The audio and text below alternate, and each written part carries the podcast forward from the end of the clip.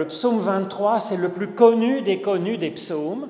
Et donc, ça serait intéressant, peut-être, j'espère, d'aller chercher qu'est-ce qu'apporte un peu des racines hébraïques, la langue hébraïque comme trésors enfouis dans, dans ce psaume qui est un psaume extraordinaire. Alors, pour les protestants, c'est le psaume 23, pour les catholiques, c'est le 22. Vous voyez, l'œcuménisme doit faire un immense effort de savoir que les psaumes ont des fois un numéro d'écart.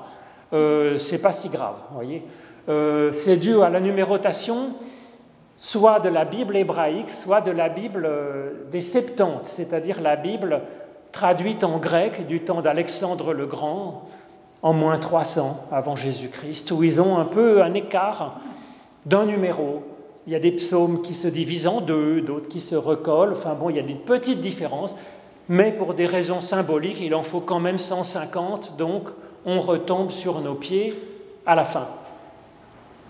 Alors le 23, c'est le plus connu des connus, ou le 22, donc c'est le plus connu des connus parce que c'est un psaume qui est vraiment propre, euh, j'allais dire, à nous ouvrir à l'Évangile, c'est un des plus proches de l'Évangile du Christ.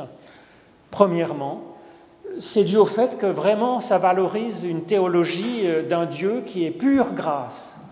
Il n'y a pas du tout rien de menaçant, tout est vraiment de, de l'Évangile dans ce psaume. Donc la théologie est très proche de celle que présente Jésus-Christ. Deuxièmement, c'est un psaume qui est très mystique, c'est-à-dire qu'il y a de la théologie, mais il y a aussi une relation à Dieu. Et ça, c'est quelque chose que nous aimons bien. À mon avis, je, pense même que le, propre du christianisme, c'est cette articulation entre de la théologie, c'est-à-dire une réflexion, une philosophie même, de l'existence, de la vie, de la transcendance, et articulée avec vraiment une proximité, un dialogue avec Dieu. C'est ce mix des deux, je trouve, qui est passionnant et qui est intéressant, sans rien lâcher, ni d'un côté ni de l'autre. Je crois que c'est extrêmement euh, libérant, surtout quand c'est sur fond comme ça de la grâce. Ensuite, troisièmement, c'est que ce psaume, il convient à tous les âges de la vie, à tous les, bon, au, au moment simple de l'existence, quand tout va bien, ça nous met en avant, ça nous met en route. Et, quand ça va mal, eh bien, il est là encore pour nous aider à traverser et à avancer dans ce moment où ça va mal. Et donc, c'est un psaume vraiment qui fait de l'usage, comme on dit, voilà, qui, est, qui, est bien pratique comme à avoir dans son bagage, dans son viatique pour, bah, pour avancer dans l'existence, au point que de mon temps, euh, ben, à l'école biblique, on apprenait par cœur hein, le psaume 23. Ça faisait partie des passages qu'on apprenait par cœur, un des rares qu'on apprenait euh, par cœur entièrement, avec le Notre Père, avec les béatitudes, mais euh, voilà, ça faisait partie des 3, 4, 5 textes qu'on apprenait par cœur. À part ça, on apprenait quelques versets, mais en entier, il y avait le psaume 23. Alors j'espère que ça marche, mon petit machin. Voilà. Donc quand même, je vais vous le lire parce que c'est quand même, euh, on peut commencer par là. Psaume de David. L'Éternel est mon berger, je ne manque de rien. Il me fait reposer dans de verts pâturages, il me dirige près des eaux paisibles, il restaure mon âme, il me conduit dans les sentiers de la vie juste à cause de son nom. Et quand je marche dans la vallée de l'ombre de la mort, je ne crains aucun mal, car tu es avec moi. Ta houlette et ton bâton me rassurent, tu dresses devant moi une table en face de mes adversaires et ma coupe déborde. Oui, le bonheur et la grâce m'accompagnent tous les jours de ma vie et je reviens, j'habite dans la maison de l'Éternel jusqu'à la fin de mes jours.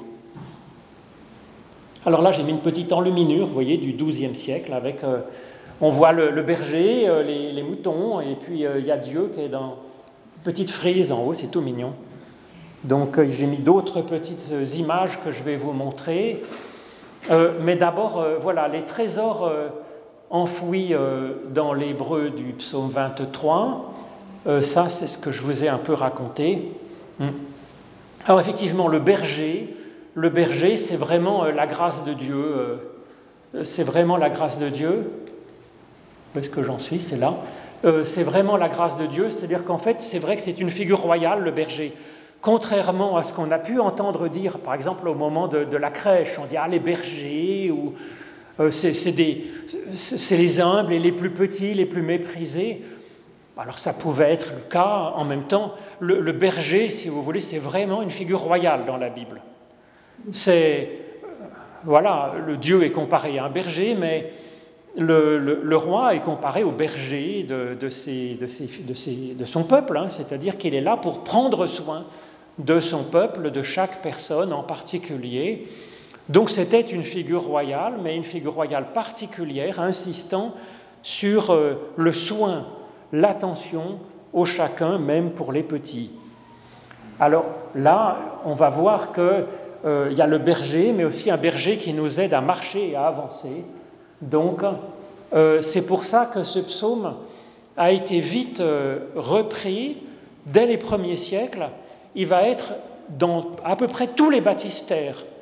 Euh, c'est-à-dire que euh, on a par exemple, là c'est la basilique euh, d'Aquilée, c'est une mosaïque, première moitié du IVe siècle.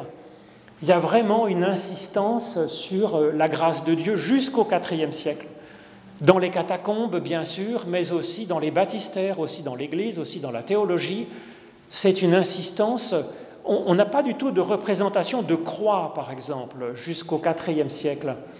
Mais on a souvent, majoritairement, cette figure du berger qui exprime cette théologie de la grâce, d'une grâce euh, absolue de Dieu pour, euh, pour nous. C'est ça que les premiers chrétiens ont vraiment retenu de l'Évangile. Alors là, on a un berger musicien aussi, c'est pour ça que je l'ai mis, ça montre bien une référence euh, à, au psaume 23. Euh, alors, il y a un mix, parce qu'il y a une brebis sur les épaules, donc ça fait penser à la reprise de Jésus qui, annonce la brebis perdue, qui le berger qui va chercher même la plus perdue des brebis perdues, qui la prend sur ses épaules. Donc c'est vraiment une grâce de Dieu qui nous sauve même euh, sans aucune participation de notre part, ce qui est quand même très rassurant parce que notre participation est toujours euh, fragile et limitée. Donc ça, ça a vraiment marqué les esprits comme fond du fond de l'évangile, c'est ce berger qui porte la brebis. En même temps, il y a aussi la brebis qui est, euh, est là à côté, et il y a ce mix des deux, si vous voulez. Il y a la grâce de Dieu, et puis il y a aussi le berger qui nous accompagne, qui nous aide à vivre, qui nous aide à avancer. Alors la musique, la flûte de Pan qui est là, je pense que ça exprime bien sûr David, historiquement, qui était donc un, roi, un berger aussi, hein, avant d'être roi, il était berger, et puis qui était aussi euh, poète et puis musicien. Ça exprime la louange à Dieu, ça exprime euh, le, sentiment religieux, ça exprime vraiment cette contemplation de Dieu par l'âme qui se réjouit ça, c'est quelque chose, à mon avis, qui est important aussi dans cette, euh, dans cette idée. Alors cela dit, vous voyez, le berger, il est, il est un peu décolle un petit peu. Euh, donc ça exprime aussi euh, l'élévation hein, du, Christ par la, par la, louange et puis par, par sa, nature, je dirais, transcendante. Donc c'est voilà, une image de baptistère on voit aussi les, huit côtés, les huit pans, si vous voulez, qu'on devine. Hein. il reste que les quatre dans les diagonales, mais ça, c'est vraiment typique des baptistères, c'est-à-dire qu'on est, euh, par, la foi en Christ, on, est comme dans, dans le huitième jour d'une semaine qui n'en a que sept, si vous voulez. On est déjà dans l'éternité, dans la participation à l'éternité. Ça, c'est autre baptistère hein, du, 4e, du 5e siècle c'est à Ravenne. Et voyez, il y a euh, en latin, il y a dans ce baptistère, au-dessus d'une des chapelles, bah, il y a aussi euh, un verset du psaume 23, mais c'est presque dans énormément de baptistères. Là, c'est à Sant'Aquilino, donc à, Milan, une mosaïque du IVe siècle. Euh, avec encore le berger, on voit l'eau paisible qu'elle a, et puis on voit les moutons, et on voit les montagnes. Donc encore, c'est une référence à cette figure du psaume 23. Alors là, on voit beaucoup moins bien, parce que c'est beaucoup plus ancien, hein, euh, c'est à Doura ou Ropos, c'est des fouilles, euh, donc c'est en Syrie, euh, où on a retrouvé un, village ancien, donc de, l'époque du, du, deuxième siècle, deuxième, oui, deuxième siècle, je crois, troisième siècle, et il y a une synagogue, et il y a aussi une église de maison, c'est-à-dire ces églises vraiment primitives, avec euh, dans un endroit, il y a des fonds baptismaux, et au-dessus des fonds baptismaux, bon, il y a cette euh, fresque qui est en mauvais état, mais euh, donc, bon, c'est vrai qu'on ne voit pas très bien, donc je suis désolé, mais sauf que comme c'est intéressant historiquement, je l'ai mis quand même. Il y a un berger qu'on voit vaguement, je ne sais pas si je peux, voilà, il est là le berger, si vous voulez, qu'une brebis sur les épaules. Là, il y a d'autres brebis et, moutons et puis et chèvres. Et puis ici, euh, en fait, il y a l'arbre euh, de vie et puis il y a Adam et Ève qui sont au, pied. Et donc euh, finalement, c'est un peu la réponse. Le, berger est une figure de ce qui vient nous sauver ben, de la chute finalement, du péché et de la mort. Alors là, en fait, les fonds baptismaux sont juste en dessous. En dessous, il y a une sorte de piscine dans lequel le baptisé entrait, bon, il entrait jusqu'au genou dans l'eau, ce n'était pas euh, carrément un baptême par immersion, mais c'était l'idée de, euh, voilà, de, euh, de renaître à travers, à travers l'eau. Alors il y a cette, cette, idée que le baptême, hein, le Seigneur m'a conduit au repos de l'eau, donc il y a cette sorte de transcription et il convertit mon âme, voilà, de Dieu qui par le baptême le baptême d'eau eh ben, me fait entrer euh, dans la vie et, me sauve du péché, du péché et de la mort. Voilà, ça, ça nous amène au-dessus. Donc euh, il y avait l'idée, si vous voulez, à travers le psaume 23, de dire ce salut, mais aussi à travers la suite et jusqu'à la table euh, qui nous réconcilie avec notre adversaire, ben, c'est la table, c'est relu comme la table de, de l'Eucharistie, la table de la communion, où là encore, hein, on est nourri, on est euh, jusque dans, la vie éternelle. Alors là aussi, il y a, euh, ça c'est du IVe siècle à Ravenne, une mosaïque hein, d'un baptistère. Alors euh, en haut, si vous voulez, là, il y, a un berger avec des moutons et puis il y a des, il y a des cerfs. ça c'est un mélange entre le psaume 23 et le psaume 42 qu'on aime beaucoup chanter, hein, comme un, cerf altérébrame, voilà, euh, soupire auprès des, courants d'eau. C'est un psaume de, lamentation, euh, je dirais, dans, notre manque de foi, notre incapacité à prier, on soupire après euh, vraiment l'eau vive qui vient de Dieu. Et puis le psaume 42 se continue sur le 43, bien sûr. Et le psaume 43, il y a cette retrouvaille avec Dieu, avec la foi. Donc assez souvent, pas dans les plus anciens, mais assez rapidement, on voit mélanger le psaume 23 et le psaume 42 avec les cerfs qui boivent de l'eau. Euh, alors là, il y a aussi donc une sorte d'ange avec des plumes. Euh, je ne sais pas pourquoi on retrouve ça. Euh, bon, c'est une figure angélique de, de, bénédiction, de présence de Dieu, peut-être d'Esprit Saint sous forme d'une personne. Voilà, donc euh, en tout cas, on a encore une figure de, psaume 23. Ça, c'est dans les catacombes. Une curieuse image, donc euh, c'est un mélange de bergers, euh, donc de bergers à figure jeune. C'est souvent le cas hein, de présenter le Christ comme un, Apollon, un jeune adolescent, ce jeune berger. Alors, c'est pareil, il y a la, la, grâce de Dieu, il porte sur ses épaules donc un, agneau, des fois, et là, en fait, il porte une chèvre. Hein. Vous voyez, il y a les cornes, hein. euh, comme la chèvre qui est ici, et ça, c'est une brebis, il n'y a pas de cornes. Donc, euh, c'est un mélange. Donc, ça, c'est la parabole de la brebis perdue. Et puis, avec la chèvre et le bouc, c'est la parabole du jugement des nations, vous voyez, où on sépare la brebis des boucs. Mais quand même, ce qui est sauvé, c'est un bouc. Donc ça veut dire la, grâce absolue de Dieu qui vient sauver même le pécheur des plus pécheurs des pécheurs. Il y a cette conviction-là.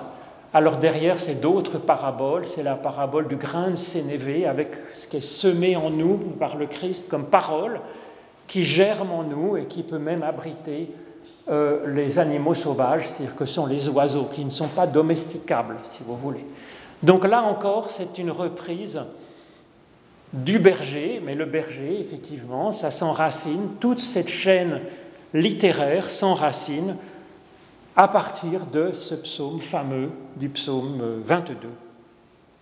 Donc ça, c'est les catacombes de Rome, 3e, 4e siècle, énormément fréquente, hein, cette figure de berger, pour dire la confiance dans ce Dieu qui nous porte dans la vie. Alors là, j'ai mis maintenant le psautier d'Utrecht. C'est 9e siècle, un manuscrit enluminé euh, hein, qui est conservé aux Pays-Bas. Alors ce qui est rigolo, je trouve, c'est que l'écriture est extrêmement soignée, lettre après lettre, très très soignée. Et les dessins, on dirait un croquis vivant, plein de souffle de vie, un peu comme un croquis fait sur son, son bloc-notes pendant qu'on est au téléphone, si vous voulez. C'est assez touchant. Alors on voit, euh, là j'ai mis un peu plus gros ce dessin qui est au milieu, qui représente en fait tout le psaume 23 euh, euh, comme une bande dessinée. Alors là j'ai mis, par exemple, là il y a la main de Dieu. elle est comme un souffle, si vous voulez, qui vient du ciel, un peu comme l'Esprit Saint, vous voyez, qui vient, qui, est cette présence de Dieu. Là, on voit encore une fois dans le troupeau, il y a aussi des chèvres ou des boucs, ça vient dire encore une fois ce salut, même de ce qui est bouc en nous, si vous voulez, même ce qui est en nous pécheurs, est recherché, guidé, nourri, abreuvé, dirigé par le bon berger. Alors là, on voit au milieu hein, euh, la flèche avec l'ennemi qui est en bas, il lance une flèche, et puis il y a le, Dieu qui est sous forme d'un ange, encore une fois, comme on l'a vu dans le baptistère, qui est avec son bâton, et puis qui oint d'huile la tête, il y a la coupe qui déborde, et puis euh, les ennemis qui sont de l'autre côté du ruisseau ben, ne peuvent rien faire, en fait. Et donc euh, c'est l'idée, mais on n'a vraiment même pas peur de la flèche de l'ennemi, pourtant elle est bien dirigée, elle a l'air bien lancée, mais non, il n'y a rien à craindre. Alors ce psaume, il est, hyper connu, mais c'est vrai que dans le détail de l'hébreu, il y a beaucoup de choses, beaucoup de trésors qui ne sont pas traduisibles en français. En particulier, ça ouvre de multiples sens. Alors pourquoi euh, Donc ça sera le, le, sujet après, mais il y a aussi déjà dans le temps du verbe, le temps des verbes, il n'y a pas comme en français le passé, le présent et le futur. Il y a juste de l'accompli et de l'inaccompli. Et donc, chaque fois que dans la Bible hébraïque, vous voyez un présent ou un futur, ben c'est les deux à la fois. Donc, euh, je ne manque de rien ou je ne manquerai de rien. Si on met je ne manquerai de rien, c'est le psaume qu'on lit pendant les obsèques en disant dans la vie future, on manquera de rien. Je dirais, c'est un peu, c'est pas ça qui est marqué, si vous voulez, c'est marqué au présent. Si on voulait dire que c'est pour le futur, il y a marqué dans le futur, je ne manquerai, je ne manquerai de rien. Mais en hébreu, il faut ajouter quelque chose pour dire que ça concerne le futur et pas le présent. Là, il n'y a rien marqué, il y a marqué de l'inaccompli, c'est donc du présent. Aujourd'hui, je ne manque de rien. Et puis je manquerai de rien aussi. Sinon, il y aurait marqué je ne manque de rien jusqu'à ce que. Il y a marqué je ne manque de rien, ça veut dire je manque de rien. Aujourd'hui, je manquerai jamais de rien. C'est la structure même du temps hébraïque qui est comme ça. Ici, tout le psaume, pratiquement, est donc à l'inaccompli, donc au présent, à lire aujourd'hui et maintenant. Ça, c'est fondamentalement hébraïque de s'intéresser au temps que nous vivons maintenant le temps futur, c'est autre chose. Ils disent, euh, c'est pas trop la question, aujourd'hui on est vivant en ce monde, donc aujourd'hui on s'intéresse à ce qu'on vit dans ce monde. Ça, c'est une option fondamentalement hébraïque. Et je trouve que c'est très intéressant. C'est pas que les Hébreux connaissaient pas le concept de vie future au-delà de la mort. C'est, je dirais, dans tous les pays du monde, et ils étaient environnés, en particulier par les Égyptiens, qui, ô combien, était entièrement centré sur la vie future. Mais peut-être qu'à cause de cela, les Hébreux ont dit non, nous, on ne s'intéresse pas à ça. C'est une autre question, c'est une question euh, qui est pour nous de l'ordre de l'inconnaissable. Intéressons-nous déjà à savoir s'il y a une vie avant la mort. Et c'est pour ça que ce psaume, il est rigolo parce que il est souvent lu lors des obsèques, mais en fait, il ne parle pas de ça, si vous voulez. C'est bien marqué, il y a marqué tous les jours de ma vie. Il n'y a pas marqué au-delà de la vie en ce monde. Il y a marqué tous les jours de ma vie. Donc, euh, c'est bien un psaume pour aujourd'hui, pour le temps présent. Par ailleurs, on pense, on projette, si vous voulez, ce qu'il y a de plus vivant dans ce temps comme étant vivant même au-delà de la mort. Donc ça parle aussi de la vie future, mais ça ne parle pas spécifiquement de la vie future, ça parle de la vie présente en fait. Donc ça c'est le premier point qui me semble intéressant. Deuxième point, c'est que l'hébreu, les racines ont en fait deux lettres, voire trois lettres seulement. Et le reste, ça tombe, ça s'en va, ça se conjugue, bref, il n'y a pas beaucoup de... Les racines sont très courtes. Par conséquent, il y a beaucoup de, racines hébraïques qui veulent dire plusieurs choses en même temps. Parfois ça a de l'intérêt, parfois ça n'en a pas. C'est au lecteur, en tout cas, de faire sens avec cela s'il le désire. Et par conséquent, il y a beaucoup de sens qui sont multipliés. Alors le premier, peut-être, c'est pas simplement à cause des racines, mais c'est que David, le mot même, David veut dire bien-aimé. C'est comme ça. Donc quand on lit ce psaume, hein, psaume de David, en hébreu, ça, peut se traduire aussi bien psaume du bien-aimé. Mais ça change tout, parce que si vous ne laissez pas simplement historiquement dans le passé un psaume qu'a dit Monsieur David, même si David, effectivement, est un personnage historique, en fait, c'est un des premiers personnages historiques de la Bible. Avant ça, avant David, il n'y a pas de traces archéologiques, si vous voulez, des personnages de Moïse ou d'Adam et Ève, bien entendu, euh, ou d'Abraham. Ce sont des figures littéraires. David, on entre dans l'histoire, l'histoire, euh, avec un vrai roi, une vraie cité, un vrai peuple. Donc il y a eu un monsieur David, ça ne fait aucun doute. Est-ce qu'il a écrit ce psaume? C'est bien possible, c'est très possible. Mais dans la lecture du psaume, psaume de David, c'est psaume du bien-aimé. C'est pour ça qu'ils le mettent, parce que sinon ça n'a rien à faire, que ce soit écrit par David, par un poème de son temps, euh, par euh, Salomon ou par un autre. Quelle importance pour nous? C'est important, s'ils l'ont mis, s'ils l'ont écrit, c'est que c'est important pour nous. Et donc, euh, du coup, on a notre place. Le psaume du bien-aimé, c'est-à-dire c'est quelqu'un qui s'est senti d'abord bien-aimé de Dieu et qui à ce moment-là peut chanter.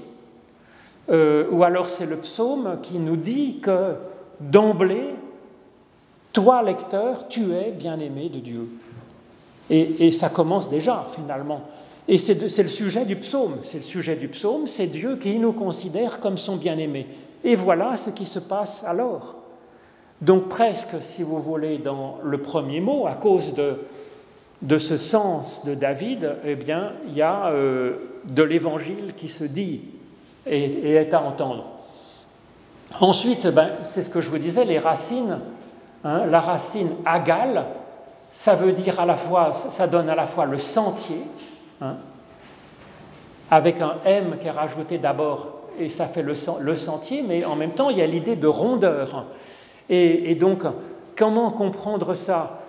Ensuite, c'est à chacun de voir le sentier. Est-ce que ça nous aide euh, à, rouler, à mieux rouler, si vous voulez, à mieux avancer, comme si c'était sur des roulettes, marcher comme sur des roulettes? Hein? Est-ce que c'est le sentier de ronde? Euh, C'est-à-dire que ça permet... Euh, le sentier de ronde, c'était sur les remparts et ça permet de mieux se défendre contre euh, les ennemis, les voir arriver de loin et mieux se défendre contre ceux qui pourraient venir nous détruire et nous tuer. Euh, vous voyez, c'est tous ces sens-là qui s'ouvrent à, cause de la pluralité de sens de bien des mots. Alors, ensuite, où est la vérité? Est-ce que le poète, il, pensait à ça quand il a écrit? Pas forcément, mais ce n'est pas la question. C'est écrit pour euh, ouvrir du sens dans, le lecteur, dans sa prière, dans sa méditation, dans sa réflexion.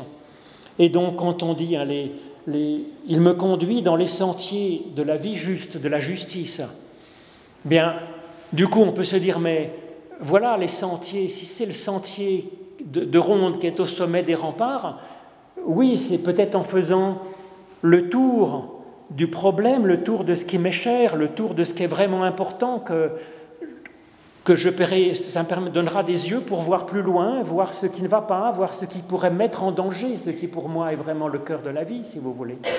Et c'est peut-être comme ça, à travers ce conseil, que peut-être euh, je pourrais mieux me défendre et, que je, voilà, ma foi sera plus forte, ma réflexion plus élevée, et donc Dieu va m'aider à, à, voilà, à circuler sur ce rempart et vraiment euh, tenir bon euh, ce qui est juste et ce qui mène à la vie. Mais après, à chacun d'entre vous, si vous voulez, de chercher en quoi ça pourrait faire sens pour votre existence. Alors, il y a aussi, un euh, car tu es avec moi, avec moi, donc c'est Amadi, mais en même temps, euh, euh c'est passé à la ligne d'après. Ahmad, c'est la colonne dressée. Alors, qu'est-ce que ça veut dire, si vous voulez? Ils auraient pu mettre euh, un autre mot pour dire euh, avec moi. Ils auraient pu mettre, euh, bah, comme par exemple avec Jacob, juste im, ça veut dire avec. Mais là, ils n'ont pas mis juste im, ils ont mis amad, imad. ça enrichit un peu le sens avec l'idée de quelque chose de dressé comme une colonne. Alors oui, tout d'un coup, il y a des, voyez, il y a des réminiscences qui viennent. Il y a l'idée peut-être de, cette colonne de feu, vous voyez, qui, était devant les Hébreux et qui, euh, qui, les, aidait à avancer, euh, hein, qui leur disait quand s'arrêter, faire une pause, quand se remettre en route.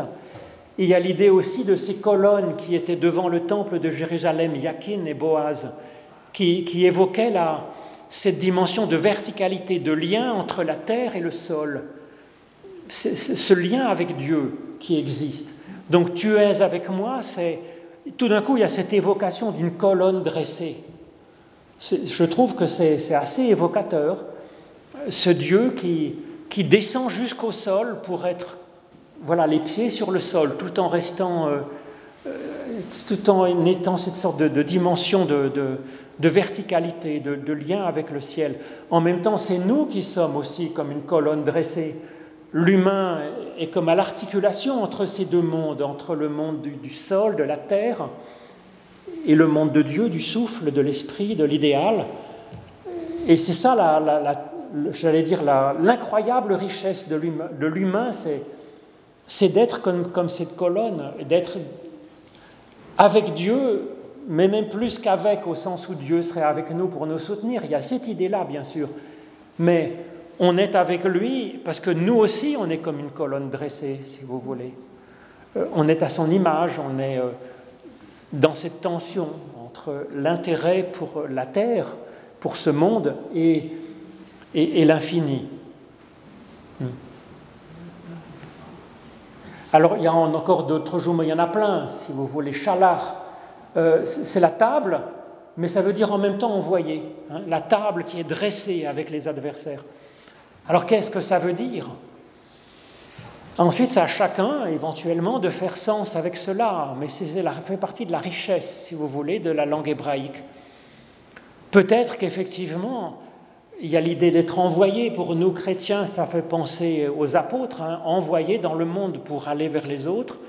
C'est vrai qu'une table, simplement un repas partagé, c'est aussi peut-être euh, une belle occasion ben, d'aller vers l'autre, de le rejoindre, hein, de, se sentir donc comme envoyé vers l'autre à, travers la table.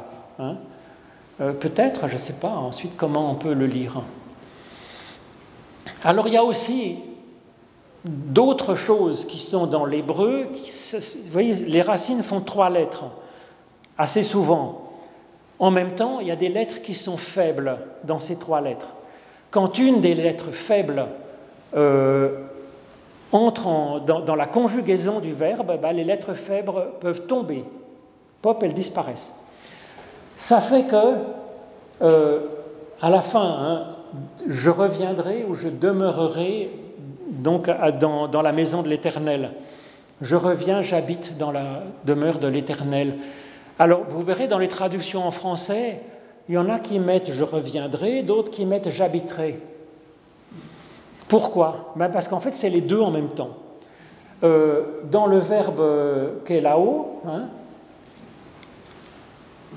il y a juste plus que deux, lettres, le shin et le bet, et puis les lettres autour, c'est la conjugaison. Euh, donc, euh, il reste plus que deux lettres. Alors, de quelle racine parle-t-on? Ben, Il y en a deux possibles. C'est soit chouve, donc il y a le petit V au milieu qui est tombé, hein, soit c'est yashav, le petit I au début est tombé. Alors on ne peut pas savoir, ça peut être l'un ou l'autre, ça peut être les deux. En fait, c'est les deux, à mon avis. Et ça, alors c'est plus rare que le jeu précédent sur la pluralité de sens. Ça, c'est assez virtuose, c'est-à-dire que l'écrivain s'est débrouillé pour qu'il y ait cette ambiguïté. Quand c'est le cas, dans la Bible, il y a une ambiguïté, un double sens. À mon avis, c'est toujours fait pour. On n'a pas à choisir entre un sens et l'autre, il faut arriver à tisser, à réconcilier les deux sens en nous pour euh, s'en enrichir dans, l'écho des deux ensemble. Donc là, il y a une invitation à revenir. Chouve, c'est le verbe de la conversion. Les Hébreux disent la teshuva, c'est la conversion, c'est le retour vers l'éternel, vraiment se réconcilier avec Dieu. Ça a donné en français, malheureusement, la repentance ce qui fait trop moraliste. La conversion, c'est pas non plus très clair. En grec, c'est le changement de mentalité, mais c'est ça, c'est la teshuva, c'est vraiment euh, se réconcilier avec Dieu en fait. Hmm. C'est possible parce qu'au début, il y avait déjà, hein, il restaure mon âme. C'était l'idée aussi hein, de, de, teshuva, c'est le verbe chouve aussi, qu'il convertit mon âme, il convertit mon être, il le réconcilie avec Dieu. Donc ça ferait un écho au début. Et puis demeure, ben oui, demeurer dans la maison, c'est assez logique. On est avec Dieu, on vit dans sa demeure, vous voyez, c'est encore là une, idée de vie quotidienne. Quand on vit dans la même maison, ben on partage la vaisselle, les repas. Le matin où on est tout ébouriffé, pas bien présenté, en pyjama, c'est ça qu'on partage avec Dieu, ces sortes d'intimité, si vous voulez, de la vie quotidienne où on est tel qu'on est et où on est comme ça avec Dieu. Donc, euh, je trouve c'est intéressant. Oui, on est en partie avec Dieu dans cette intimité, puis en même temps, on a besoin aussi de se convertir un peu, de faire un pas de plus, se réconcilier, y penser d'une manière plus juste et plus profonde. Donc, c'est soit l'un, soit l'autre, c'est les deux en même temps, c'est les deux successivement, c'est les deux à conjuguer ensemble. Et ça, je trouve que ça fait sens quand même, si vous voulez. Euh, c'est très fort. Alors, en dessous des lettres euh, hébraïques, là, il y a des tout petits points, si vous voulez. Les lettres hébraïques, c'est les gros machins carrés comme ça. Hein. En bas, il y a des petits points, des petits traits, c'est des voyelles qui ont été ajoutées. Dans le texte originel que nous avons dans les manuscrits, il n'y a que les consonnes. Les voyelles, elles ont été ajoutées au 8e siècle par les massorètes, mais ils représentent une certaine théologie. Eux, ils ont mis avec euh, les, petits points qu'ils ont mis, hein, ils ont mis un E, un A et un E et un I, ça veut dire ils ont insisté plutôt sur le côté chouve, le côté conversion. Alors, c'est leur théologie. Ils ont insisté sur un seul des côtés, l'idée, euh, ben, je veux dire, il faut que vous fassiez des efforts pour avancer. Peut-être qu'ils avaient cette théologie-là pour leurs fidèles. Ah, mais ça ne veut pas dire que nous, on soit d'accord avec le choix qu'ont fait les massorettes. Il faut garder, à mon avis, les deux sens possibles en même temps. Et d'ailleurs, quand on regarde mieux, dans la première partie en particulier du, psaume, il me il me fait reposer dans de verts pâturages, il me dirige près des eaux paisibles. Donc sans arrêt, si vous voulez, il y a l'idée d'être avec Dieu et de se nourrir de sa présence, de ce qu'il nous donne, et en même temps, il y a toujours l'idée, dès qu'on se dit, bah oui, là, je suis bien, je vais pouvoir m'installer, là, l'idée, bah non, il me fait avancer. Et, en même temps, il me fait avancer, Et en même temps, ben, il, me, il, me, fait reposer. C'est-à-dire que oui, il y a des moments de pause, de souffle, de repris. Je crois que c'est les deux qu'il faut conjuguer ensemble. D'ailleurs, comme quand la colonne de nuée guidait les Hébreux, ben, il y a des moments où elle s'arrêtait euh, pendant des jours, pendant des mois, le temps de vraiment souffler, puis il y a un moment, elle se remettait en route en disant ben, il est temps de faire un pas de plus et d'avancer. Ça, je trouve que c'est quand même pas mal. Ça, ça fait partie intégrante même du texte hébraïque. Ensuite, il y a autre chose qui fait de la richesse de sens, c'est que c'est truffé d'allusions bibliques. Alors ça, ben, effectivement, pour aujourd'hui, c'est plus facile de retrouver ça parce qu'on a des concordances informatiques euh, et donc euh, on, en trouve facilement. Quand on voit hein, sur des verts pâturages, ben, on cherche quand est-ce qu'on parle d'herbe verte, on cherche le mot, l'ordinateur, paf, il nous donne directement toutes les occurrences de ce qui est vert, de ce qui est herbe, de ce qui est herbe verte dans la Bible. Ça aide un peu. En même temps, les textes fondateurs qui forment euh, le fond à connaître, c'est quand même beaucoup la Torah. Ensuite, pour, euh, pour le Nouveau Testament, pour l'Évangile, bah, c'est les psaumes, c'est les grands prophètes, Ésaïe, Jérémie, Ézéchiel. Donc on a quand même vite fait le tour, si vous voulez. On a vite fait connaître quand même les principaux passages. Il y a rarement une citation euh, du fond du, des, des, proverbes ou de je ne sais pas quoi. Par exemple, donc herbe verte, il y a le mot qui est bon, hein. le bonheur et la grâce, c'est le bon en fait. Euh, ou bien euh, le fait de, du repos, euh, ou être, hein, il y a au début, il y a au milieu, hein, quand je marche dans la vallée de l'ombre de la mort, c'est l'image de la mort, le terme même d'image, bon, tout ça, c'est des références aux premières pages de la Genèse. L'herbe verte, c'est ce qui est donné, c'est ce qui est créé en premier hein, dans, lors de la création, et c'est ce qui est donné à l'homme pour qu'il le mange. Donc c'est évident, le terme bon, il revient dans la première page de la Genèse. Dieu vit que c'était bon, Dieu vit que c'était bon. Et puis ensuite, c'est l'image de. On est créé à l'image de Dieu. Donc là, à la place d'image de Dieu, il y a image de mort. Donc c'est aussi euh, en référence à l'idée de repos et de consolation qui sont dans les premiers mots, bah, ça fait référence à l'histoire de Noé. Hein. Noé, il s'appelle Noé, ça veut dire repos, hein. Noé en, hébreu. Et il y a marqué dans la Genèse, au moment de l'histoire de Noé, il y a marqué on va l'appeler Noé parce que c'est lui qui consolera. Et ce mot consoler, bah, c'est celui qu'on a là aussi. Hein. Il me fait reposer et puis euh, il me. Euh, donc il y a là, et puis il console, hein, donc il restaure mon âme, il console, c'est l'idée de, de, consolation, de conversion, c'est ça encore. Hein.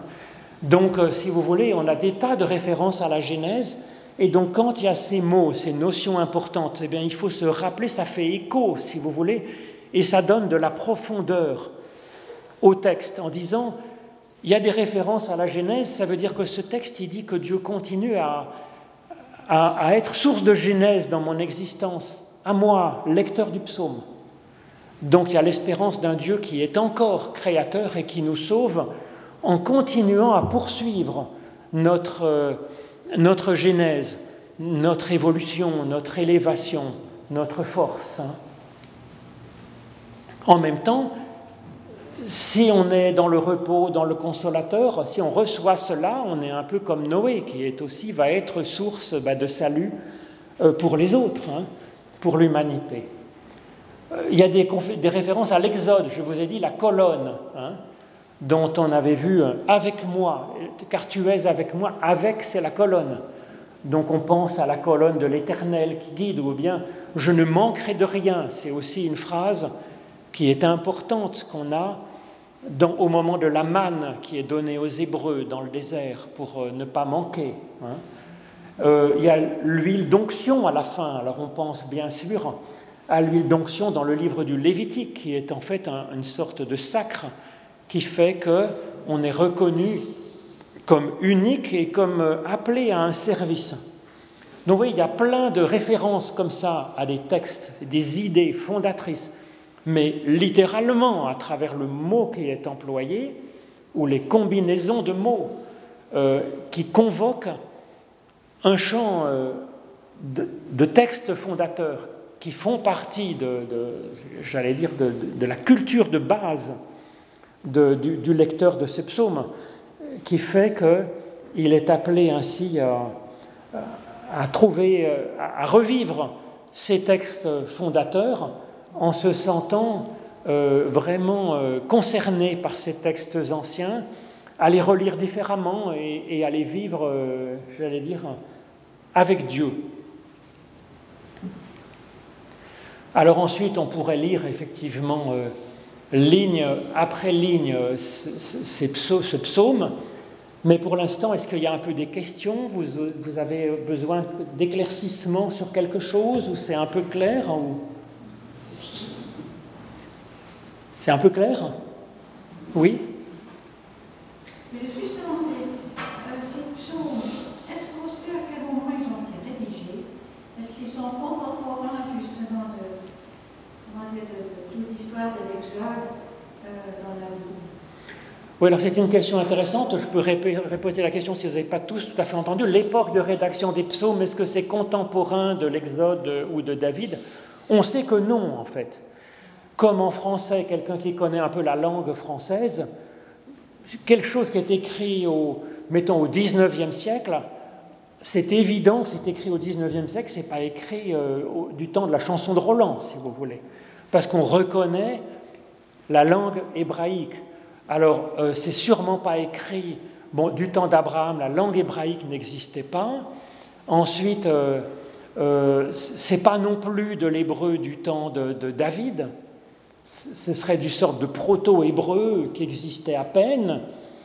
c'est écrit dans la langue, c'est plutôt écrit vers. J'allais dire, les plus anciens textes sont écrits vers moins 800. Et puis euh, sinon, beaucoup de ces textes sont écrits plutôt vers moins 500, en fait, si vous voulez. Oui. Mais les spécialistes vous le diraient exactement. Tel texte, on pense qu'il est écrit à telle époque. À cause du style de la langue, hein, simplement, du vocabulaire employé, euh, euh, ça se reconnaît. Hein. Alors les lettres carrées comme ça, c'est assez récent aussi. C'est pas, euh, il y avait des caractères hébraïques plus anciens qui ressemblent, qui ne sont pas des lettres, des jolies lettres carrées comme ça, qui sont un peu, plus euh, bancales. Hmm.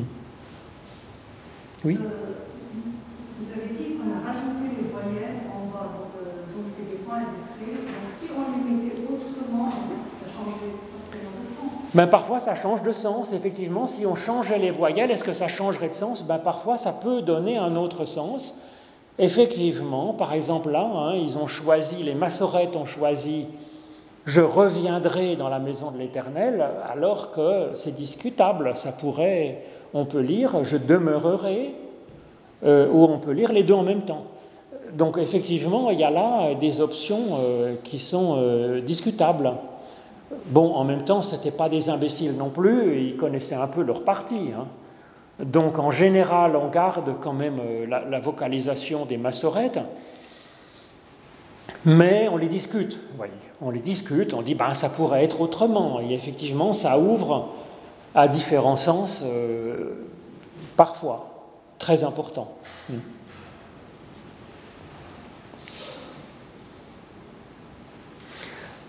Je ne veux pas être non plus trop, trop long, mais encore, je vais dire peut-être encore quelques petites choses sur euh, ça. Par exemple, le début, effectivement, est particulièrement important. Euh, psaume, ben là encore, hein, il y a un, autre jeu de mots, parce que c'est mismor, ça veut dire le psaume, mais le M, c'est la conjugaison, le O aussi, et il y a zamar, Z, M et R, ben ça veut dire aussi, ça veut dire aussi couper. C'est le psaume, mais ça veut dire couper. Alors ça encourage à, la louange, hein, mais en même temps, pourquoi est-ce que c'est comme ça un petit peu, un peu, un peu coupé? Ben, Je trouve que c'est quand même un peu, euh, un, peu, un peu intéressant parce que euh, peut-être qu'effectivement, pour euh, faire de la louange, ben, c'est comme tout, hein, c'est la bienveillance. La bienveillance, ça demande ben, d'être passé par-dessus ce qui va pas trop bien pour garder ce qui, est, beau et ce qui donne envie de chanter. Donc c'est, les deux sont mélangés. Ensuite, de David, bon ça je vous ai dit, hein, ça veut dire du bien-aimé aussi. Ensuite, là, c'est Yahvé, si vous voulez. Hein. I-H-W-H. Il y a les quatre lettres. Ah ben, les voyelles en dessous, alors là, c'est plus que discutable parce qu'en fait, ils ont mis les voyelles d'Adonai sur les, les, consonnes de Yahvé. Ils ont fait exprès. Les massorettes, à cette époque-là, ils avaient décidé de ne plus prononcer ce nom. Donc, quand il y a le nom d'hébreu ici, euh, le nom de Dieu, ben, en fait, on lisait Adonai, le Seigneur. C'est très discutable, parce que si vous voulez, euh, c'est même un contresens. Alors c'est la théologie des massorettes qui invite à lire le Seigneur quand il y a le nom de Dieu. Mais au contraire, parce que il y avait ça, c'est euh, YHWH, c'est la racine du verbe être, Chaya. Mais Raya, c'est la racine du verbe être, euh, c'est celui qui est source de l'être, qui est source de vie. Donc c'est quelque chose qui, comme pour un arbre, si vous voulez, vient irriguer les racines et qui donne de, s'épanouir et de porter du fruit. C'est comme ça que c'est cette théologie-là qui est déployée à travers ce nom de Dieu. Alors que le Seigneur, c'est quelqu'un qui est au-dessus et puis qui vous commande et qui vous, qui vous encadre et, qui, qui, vous domine, en fait. Donc, pour traduire, ou à la place de ce mot, il y avait, nous on dit l'éternel, hein, dans le temps, dans le protestantisme, on disait l'éternel, c'est inventé, c'est pas inventé par les protestants, c'est inventé par euh, Erasme à cette époque-là, à la fin du XVe. C'est une meilleure traduction, je trouve. Hein. Euh, on pourrait traduire. Euh, en, hébreu, ça veut dire je suis ou je serai. Hein.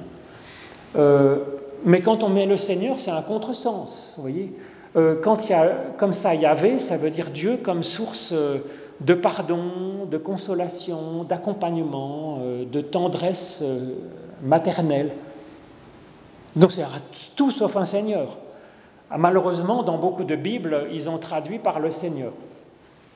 C'est un contresens. Moi, j'ai horreur de ça. Mais je préfère l'éternel, ou bien il y a des Bibles comme la Bible de Jérusalem, ils, ont, laissé le tétragramme il y avait. Pourquoi pas hein? Ça vaut mieux que de mettre un contresens. Mais alors peut-être que le traducteur, il dit oui, mais moi je suis un théologien, je me verrais bien comme Seigneur et comme Maître. Vous voyez? C'est aussi, il y a beaucoup du traducteur qui se met dans sa traduction. Alors ils, disent qu'on voilà, on prononce pas ces lettres, mais en fait, on sait comment ça se traduit, comment ça sait que ça se prononce, ça se prononce Yahou, comme dans le nom de notre sympathique euh, monsieur euh, Nathaniahou. Nathaniahou, Nathan c'est Don, euh, et Yahou c'est lui, c'est l'Éternel. On sait que ça se prononce Yahou, sauf qu'il ne le prononce pas par respect pour Dieu, pour euh, sa transcendance. Il dit, voilà, on, veut respecter ça pour ne pas, euh, pour ne pas penser qu'on a, euh, qu'on s'en fait, qu'on s'en rend maître, si vous voulez. Mais en tout cas là, d'emblée, il y a ce nom-là plutôt que d'avoir Elohim, un Dieu fort et puissant. Ça veut dire d'emblée, c'est le Dieu de pardon et d'accompagnement qui est mis en avant ici. Voilà. Hmm. Alors sinon, il y a ces trois lettres-là, c'est faire paître, le berger. Hein. Euh, vous voyez, il n'y a pas marqué berger. Il y a un participe présent du verbe faire paître les brebis. Donc c'est me faisant paître. Ça, c'est quand même intéressant. Ça veut dire que, à travers le participe présent, il y a une sorte de permanence. C'est l'être même de Dieu qui est comme ça. Et donc, c'est pas simplement aujourd'hui, c'est aujourd'hui, depuis toujours et pour toujours. C'est sa nature même de Dieu que d'être il y avait source d'être, et puis en même temps d'être compassion, soin. Et donc c'est ce, ce, verbe-là, hein, réa. Et ce qui est, à mon avis, intéressant aussi, c'est que dans euh, euh, le passage le plus connu de ce que Jésus nous dit, hein, tu aimeras le Seigneur ton Dieu donc là le Seigneur ton Dieu c'est Yahvé Elohim, hein, euh, tu l'écouteras, et puis, et puis tu aimeras ton prochain comme toi-même. Alors le prochain, c'est qui le prochain? Ben, En fait, le prochain, c'est le même mot que, que Réa le berger. En fait, le prochain, littéralement, c'est celui qui a le même berger que moi. C'est quand on est dans, la même, euh, dans le même troupeau. Quand on a le même berger, on est prochain l'un de l'autre. C'est la même racine, c'est le même mot. Hein? Donc, ça, je crois que c'est intéressant. C'est-à-dire que du coup, euh, aimer ton prochain, celui que j'ai jamais vu, qui est à l'autre bout du monde, euh, si on pense qu'on a un seul Dieu, il est tout autant mon prochain que euh, mon frère de sang. Parce qu'on a tous le même berger, donc on est tous prochains exactement autant. Ensuite, la question, c'est savoir justement parmi tous mes prochains, lequel va être de ma vocation. Vous voyez, ça pose la question différemment, de discerner chacun sa vocation personnelle, puisque j'ai 7 milliards de prochains, puisque c'est le même, on a le même berger, qui va être le prochain que je dois aimer concrètement aujourd'hui par un mot, un geste? Ça interroge ma vocation personnelle. Voilà. Qu'est-ce qui pourrait être prioritaire dans mon action aujourd'hui? Qu'est-ce qui m'est confié en propre?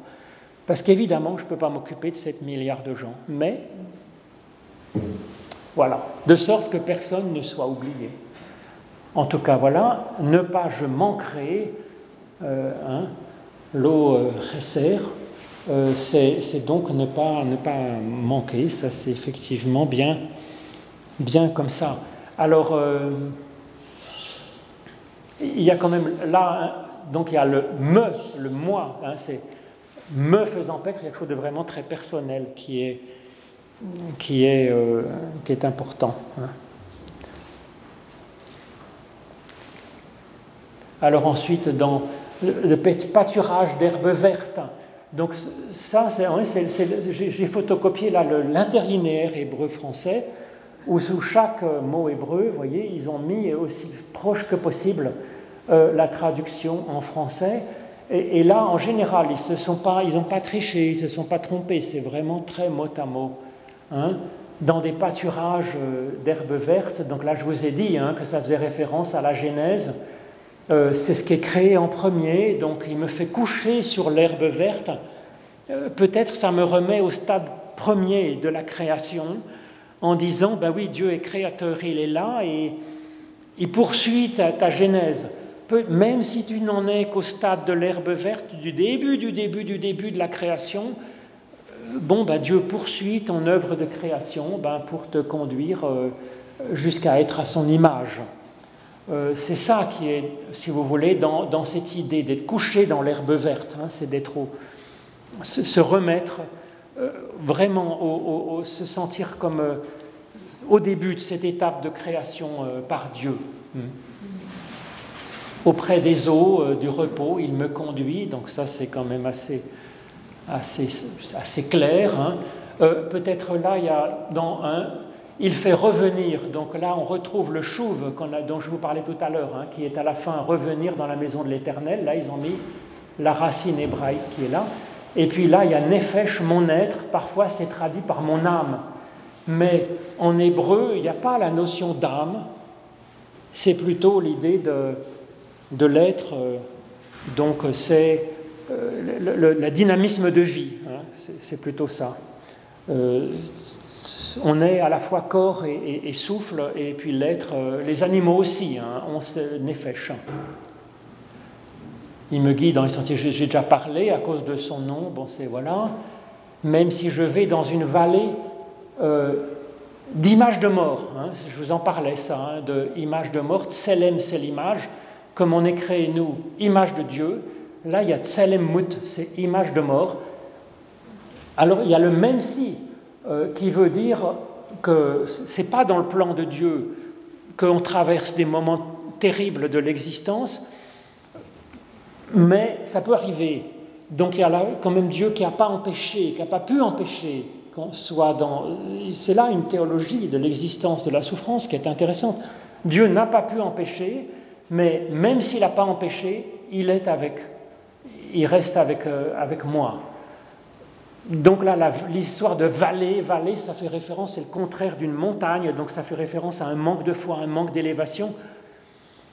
Ça peut être un accident, ça peut être aussi de ma faute, hein. donc euh, c'est ouvert, hein. ça peut être les deux. En tout cas, même si c'était le cas, il n'y a rien à craindre parce que Dieu est avec moi. Il n'y a pas marqué Dieu est avec moi si je suis plein de repentance, si je suis sage, si je me tourne vers lui, si je crie. Non, car tu es avec moi, point barre. Donc c'est une promesse. Cette phrase-là, quand on regarde la construction du psaume, c'est le cœur du psaume, c'est vraiment le centre du centre. C'est cette phrase-là qui est structurellement, au point de vue du langage, des phrases, c'est le cœur du cœur, car tu es avec moi. Donc avec la Ahmad, c'est la colonne, comme une colonne dressée, bien plantée avec moi auprès de moi, avec moi. Ça, c'est, ça fait référence, si vous voulez ça, Dieu avec moi, l'Éternel avec moi, c'est une des deux grands types d'alliances dans la Bible hébraïque. Il y a une alliance conditionnelle, si tu es bien sage, tu seras béni, si tu fais des bêtises, ça ira pas. Ça, c'est le Deutéronome. Et puis dans la Genèse, euh, en particulier avec Abraham, mais aussi avec Isaac et Jacob. Ça, c'est du Jacob. Hein. Euh, en Genèse 28, il y a Dieu qui promet à Jacob, je suis avec toi. Tu peux aller comme tu le penses, c'est Dieu qui nous suit, qui est au service, qui nous accompagne. Alors Jacob, il hésite un peu, il dit, si tu es vraiment avec moi, et il utilise ça, Amadi, pour dire, si vraiment tu es avec moi, à ce moment-là, tu seras mon Dieu. Donc on sent Jacob aussi hésiter, être plein de doutes, mais quand même, ça repose sur, euh, cette, voilà, sur cette, cette fidélité de Dieu qui même unilatéralement se met comme à notre suite, en dessous de nous, pour euh, assurer euh, le soin comme le berger. Donc ça, c'est vraiment le cœur du, psaume. Hein. Alors là, on retrouve la consolation. Hein. Ici, je consolerai, c'est Naham. Euh, c'est comme pour, pour, Noé, je vous disais. Et puis c'est aussi très connu avec Ésaïe. Hein. Consoler, consoler mon peuple. Nahamou, Nahamou. Ami. Euh, consoler, c'est plus que, je dirais, nous donner bon moral. C'est euh, vraiment réorganiser notre être pour que ça aille bien. Vous voyez, ce n'est pas simplement le moral, c'est l'ensemble de l'être qui peut être ainsi consolé euh, pour aller vers l'avant. Hein.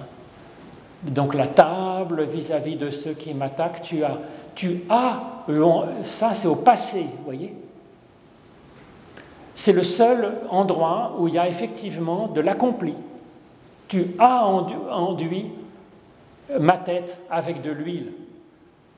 C'est donc la bénédiction, on est déjà béni de Dieu, il n'y a pas à gagner la bénédiction de Dieu, on est déjà béni, on est déjà sacré, mis à part, reconnu comme unique, son enfant unique. Ça, c'est vraiment de la théologie de, l'Évangile, hein, qui, est dans la grâce qui est première, la bénédiction qui est première, et puis ensuite, eh ben, on peut du coup avancer en confiance. Oui, le bonheur. Donc le bonheur, c'est bon en fait. C'est juste le tauve, le bon, de la Genèse 1. Hein, le bonheur et la fidélité qui accompagnent euh, dans la durée. Hein. La, la c'est euh, la, fidélité d'attachement de, euh, dans la durée. Me poursuivre, m'accompagne c'est plus que ça, c'est me poursuivre, c'est vraiment assez fort. Plutôt que des ennemis qui me poursuivent, là, c'est la fidélité qui me court après. Hein, qui, c'est vraiment. Euh, c'est Dieu qui accepte d'être serviteur. Ça, c'est vraiment du Jésus-Christ. Je veux ou plutôt Jésus-Christ est vraiment dans la lignée de cette théologie-là. Hein. Tous les jours de ma vie. Vous voyez, ça ne parle pas que de la vie future. Ça parle d'abord et avant tout de la vie présente de chaque jour de la vie, les bons comme les mauvais. Et donc là, hein, c'est je reviendrai et j'habiterai, c'est les deux en même temps. Là, ils ont remis Chouv, mais c'est aussi Yachav. Dans la maison de, Yahvé, hein, de, l'Éternel, pour la longueur, euh, à longueur de jour. Donc on retrouve les, jours. Voilà ce que je voulais vous dire pour euh, aujourd'hui sur ce psaume 23, mais c'est un échantillon voilà, de ce que profondeur de, de l'hébreu, hein, qui ouvre à une, vraiment à une pluralité de sens. Ça, c'est très hébraïque, vous voyez. Il n'y a pas, voilà le sens du psaume 23, non. C'est une profondeur de sens et c'est à chacun, dans sa journée, une belle journée, une journée complètement pourrie, terrible, euh, de trouver en quoi ça fera sens pour moi aujourd'hui et pouvoir sentir euh, voilà, en quoi Dieu est avec moi aujourd'hui, en quoi il va me restaurer, me consoler, me nourrir, me donner à traverser, à avancer. Euh, donc c'est ouvert à cette pluralité de sens. Voilà. Merci.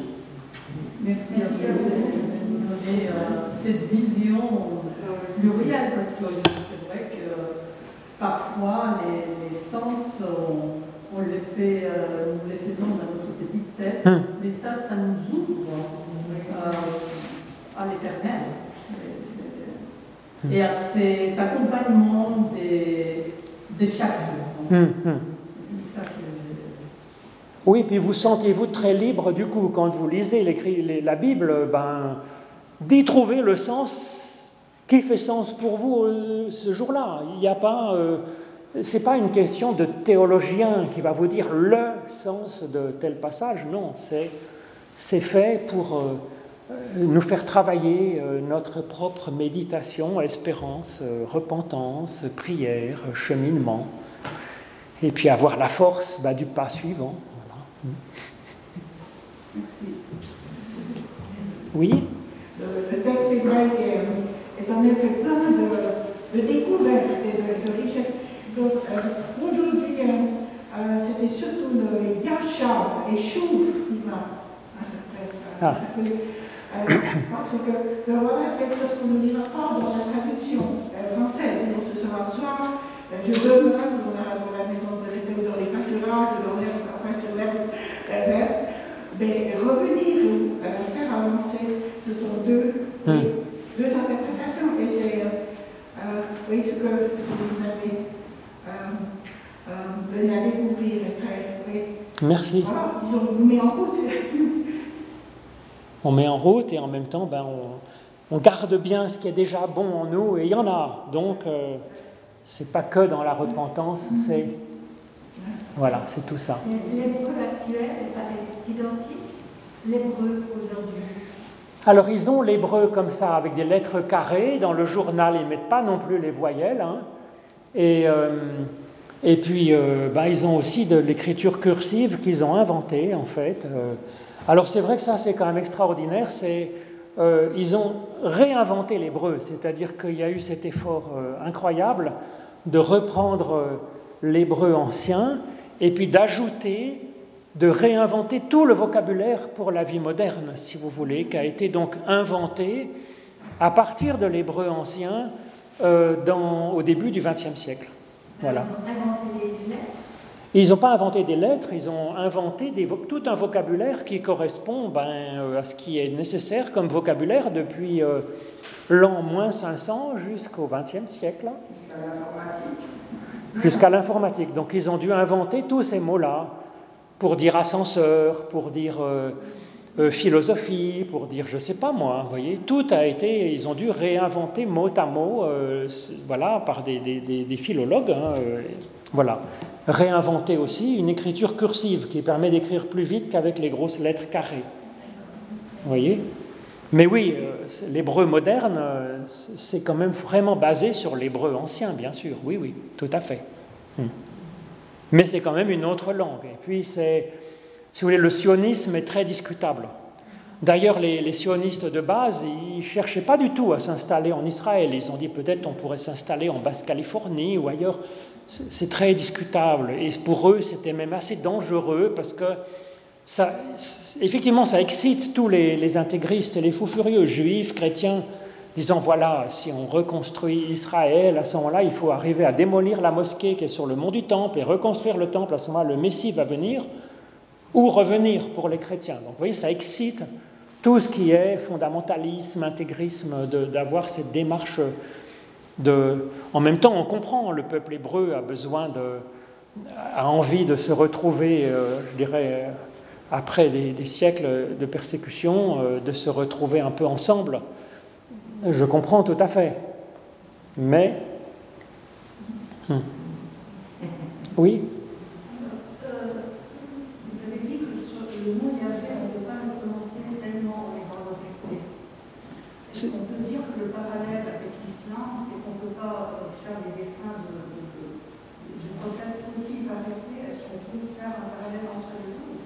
Oui, c'est-à-dire qu'effectivement, euh, déjà, si vous voulez, effectivement, euh, dans, dans la, loi de Moïse, il y a marqué on ne fera pas de représentation, si vous voulez, de, ni de ce qui est en haut, ni de ce qui est en bas. C'est ce qu'on retrouve d'ailleurs dans l'islam, effectivement. Hein. Cela dit, euh, ça, c'est pas. Quelques chapitres après, dans le Lévitique, après avoir mis ça dans les, tables de la loi, dans les dix paroles, c'est le deuxième des dix paroles, hein. euh, il y a marqué, ben, pour faire l'autel, tu construiras des, sculptures de chérubins et de machin. Donc, euh, ils l'ont jamais appliqué tellement, ça, sauf chez les intégristes, si vous voulez. L'idée, c'est de dire, tu feras pas... Tu, te feras pas tu vas pas mettre la main sur Dieu pour l'enfermer dans quelque chose, dans une sculpture, dans une peinture, mais l'intégrisme, quand il applique ce commandement à la lettre, il s'en fait aussi une idole, dans un sens, du commandement lui-même. Si on représente la main de Dieu comme un petit souffle comme ça, on sait bien que ce n'est pas une photocopie de, la main de Dieu, on n'est pas stupide. On, sait bien le décrypter, de se dire, bah oui, ça, ça représente la main de Dieu comme un peu comme un souffle, si vous voulez. Donc on comprend ce que ça veut dire. Ne pas prononcer le nom de Dieu, il y a des façons de ne pas prononcer le Dieu tout en se faisant une théologie aussi dogmatique, aussi étroite de qu'est-ce qui est permis, interdit, qu'est-ce qu'est Dieu, qui est une forme d'idolâtrie aussi, si vous voulez. Donc la question, c'est plutôt l'esprit que la lettre de ça. Évidemment, oui, oui. Donc, euh, c'est à partir de je ne sais pas quand ils ont renoncé de prononcer le nom de Dieu, c'est peut-être à partir de moins 200, moins 300 avant Jésus-Christ, mais pourquoi pas euh, Nous, on prononce le nom de Dieu, on prononce Yahou, Yahvé, sans aucun scrupule, en sachant très bien que Dieu est au-delà de Dieu, évidemment. C'est-à-dire que l'être même de Dieu, il est au-delà de toutes les formules théologiques, de tout. Même quand on dit Dieu existe, on sait bien que Dieu n'existe pas comme ce bois existe, si vous voulez. C'est déjà de la supercherie. Il faudrait inventer un nom spécial pour dire la forme d'existence de Dieu, qui est source de ce qui existe. Donc dire Dieu existe, c'est déjà quelque chose de trop étroit. Il faudrait. Donc tout est comme ça. Mais ça, oui, Christine? Dans le texte de la Genèse, est-ce qu'on on utilise euh, Yahvé ou Elohim? Alors il y a les deux, oui. Il y a les deux, oui. Alors théoriquement, ça a été révélé à Moïse au buisson ardent, mais on le voit déjà avant, en fait, hein, dans la Genèse. Hmm. Mais c'est intéressant, parce que voilà, le récit du buisson ardent, c'est Exode, Exode 3. C'est un très très beau récit. Mais déjà, on voit, si vous voulez, dans cette dans ce qui est discuté euh, sur cette histoire de, nom de Dieu qui serait Yahvé, il y a déjà là quelque chose d'une interrogation philosophique, si vous voulez, hein, sur qui est, qu'est-ce que c'est que l'être, hein, qu'est-ce qu'est la source de l'être. Et donc là, on voit transparaître à travers ce débat sur le nom de Dieu un, dialogue avec euh, la philosophie grecque euh, sur qu'est-ce qu'est la source de l'être, pourquoi est-ce qu'il y a quelque chose plutôt que rien. Ces textes-là, hein, de la Bible en particulier, cette pensée biblique, c'est tout à fait... C'est apparu en même temps que la philosophie grecque, au moins 700, moins 800. Et ça, je trouve que c'est quand même prodigieux, hein, que ce soit vraiment à cette époque-là qu'il y ait eu un, boom, une, avancée incroyablement féconde, aussi bien dans le monde grec que dans le monde hébraïque. Alors ça reprend des choses plus anciennes, comme l'épopée de Gilgamesh, comme euh, les, mythologies, les, théologies, les spiritualités euh, qui, ont précédé hein, sur des dizaines de milliers d'années, bien entendu. Mais alors bien sûr, avec la naissance de l'écriture en moins 2000, euh, il y a des choses qui se sont élaborées d'une manière beaucoup plus fine. Bien sûr, ça a permis une, profondeur de réflexion, de transmission, de passage de génération en génération plus importante. Donc ça a provoqué un grand développement. Bien sûr, l'écriture, oui. Mais ensuite, euh, il y a eu en moins 700, moins 800 un vrai développement et, et la Bible, euh, c'est remarquable, tout à fait remarquable. Je ne veux pas vous retenir trop longtemps, donc euh, sinon on peut continuer à bavarder à l'extérieur. Hein. pour pas trop se contaminer. J'aimerais encore, euh, pour moi, le à cause, euh, il y a toujours une connotation négative. Euh, pour moi, ça serait grâce à son nom. C'est. Hmm. Est-ce qu'il y a aussi des différentes acceptions alors, si vous voulez, il y a aussi là encore un petit, un, léger petit jeu de mots. Alors, c'est rigolo parce qu'il marche aussi bien en grec qu'en hébreu. Euh, c'est que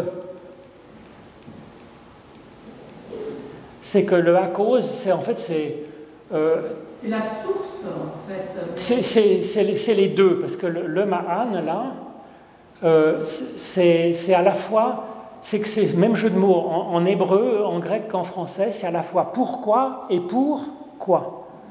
C'est-à-dire, à cause de ce qu'est Dieu lui-même, son nom, on pourrait dire, c'est son être même, en même temps c'est la théologie qu'on a, à cause de ça, c'est la source du chemin qu'on va emprunter.